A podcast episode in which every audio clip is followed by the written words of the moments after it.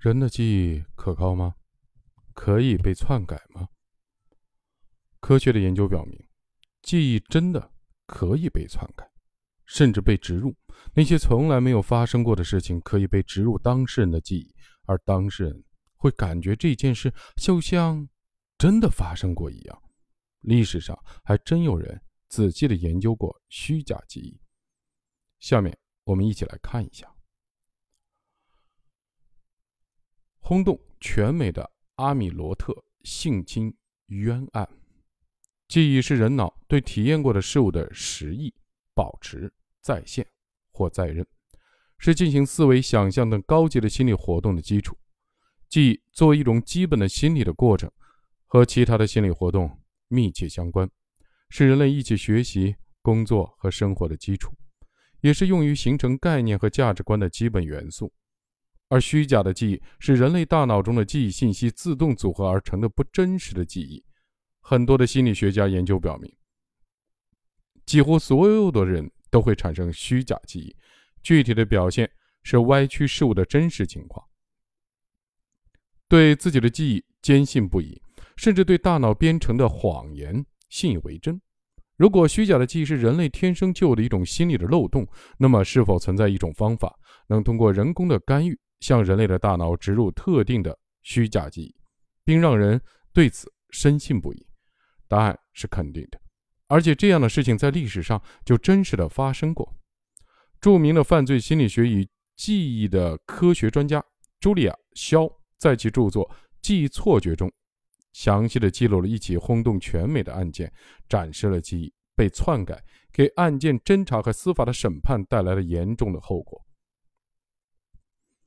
该案件发生在一九八四年的美国马赛诸塞州，主人公是四岁半的小男孩穆瑞·凯斯。那年夏天，凯斯的妈妈发现凯斯突然开始频繁的尿床，并开始模仿他十六个月大的弟弟丫丫学语。凯斯的妈妈怀疑凯斯遇到了事情，担心他受到了性侵的伤害，于是让他的哥哥，也就是凯斯的舅舅，去和凯斯谈心。舅舅告诉凯斯，自己小时候去露营时曾被猥亵过。并告诉凯斯，如果有人曾经脱下他的衣服，或者强迫他做不愿意做的事情，就一定要说出来。在舅舅的开导之下，凯斯说，一个叫特叔叔人曾把他带到一个房间里，并脱掉了他的裤子。这位特叔叔就是凯斯所在的费斯阿肯托尔所的工作人员，名叫格拉德阿米罗特。托尔所的孩子都叫他特叔叔。这句话在凯斯的母亲听来犹如晴天霹雳。他迅速地向警方报案。第二天，阿米罗特就被逮捕，并被指控犯下了强奸罪。案发十天以后，警察把托儿所里所有的孩子的家长召集起来，进行了案情通报。社工向家长们分发清单，清单上列出了孩子遭受性侵以后可能出现的行为及症状。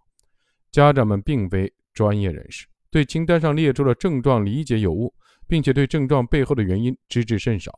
很多家长。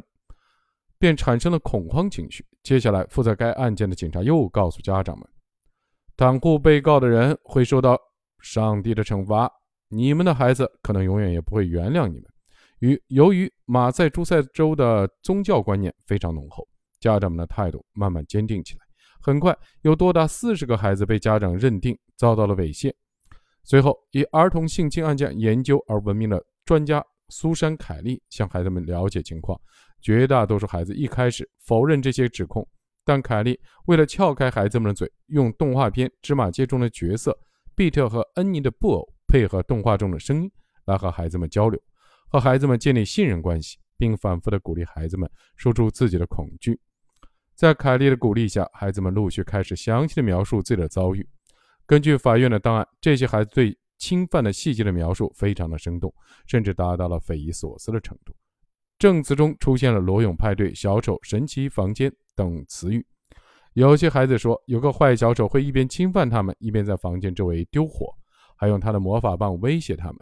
有些孩子说，如果他们不遵守性要求，会有像《星球大战》里的机器人一样可怕的机器人伤害他们。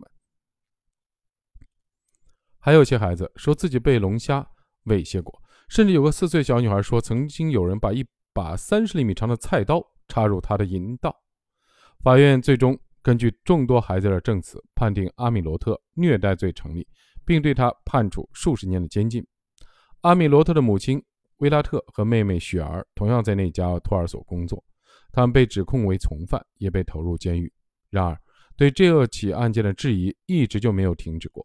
专业的人士发现，案件的审理过程充满了疑点，因为从始至终，法院向阿米罗特定罪的依据竟然只是孩子们的一面之词，警察居然没有提供其他任何切实的证据。直到1998年。才有位法官根据案件的诸多疑点推翻了对阿米罗特母亲和妹妹的指控。又过了几年，阿米罗特才被假释出狱。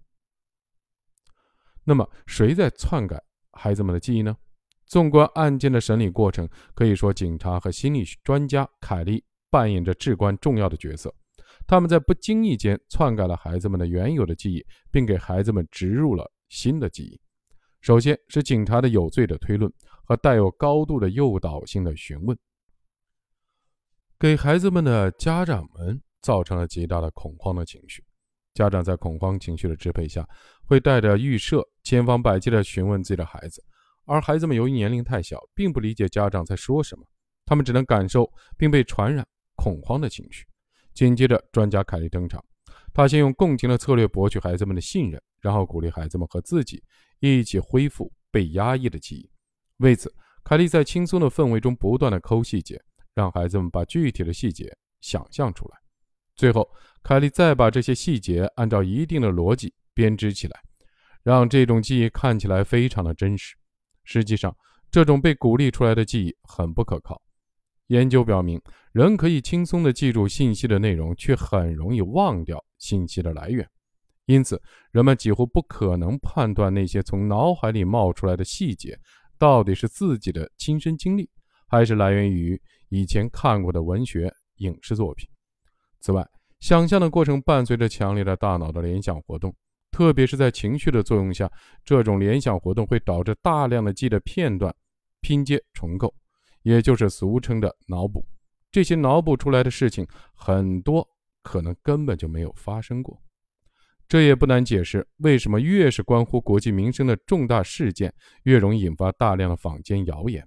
当人们普遍陷入极大的恐慌和焦虑时，这些情绪深深地压抑在每个人的心里，就像即将爆发的火山。在互联网的催化之下，这些恐慌和焦虑凝聚而成了巨大的情绪的漩涡，裹挟了每一个参与其中的人。上述案例中那些被鼓励的孩子，就。正是被他人的情绪裹挟了。当人们在巨大的情绪的漩涡中受到他人的影响时，他们记忆中的那些碎片就被这种情绪的漩涡搅动了出来。这些被搅动出来的记忆的碎片开始和网上的话题重合，进行重构，这就是脑补。接着，你就会看到各种各样从来没有发生过的所谓的亲身的经历和亲眼所见，就这样被制造出来。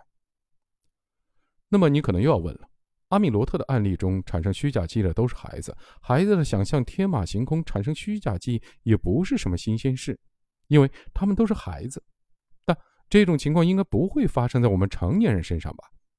我只能很遗憾地说，成年人的记忆也不靠谱，并且成年人还会用理论来论证自己不靠谱的记忆，也就是给自己的记忆的偏差找借口，比孩子更麻烦。而且成年人都有自尊心，很多人接受不了别人认为自己是错的。因此，即使的确是自己错了，他们也不会认错。下面我们来看一个经典的心理学的实验。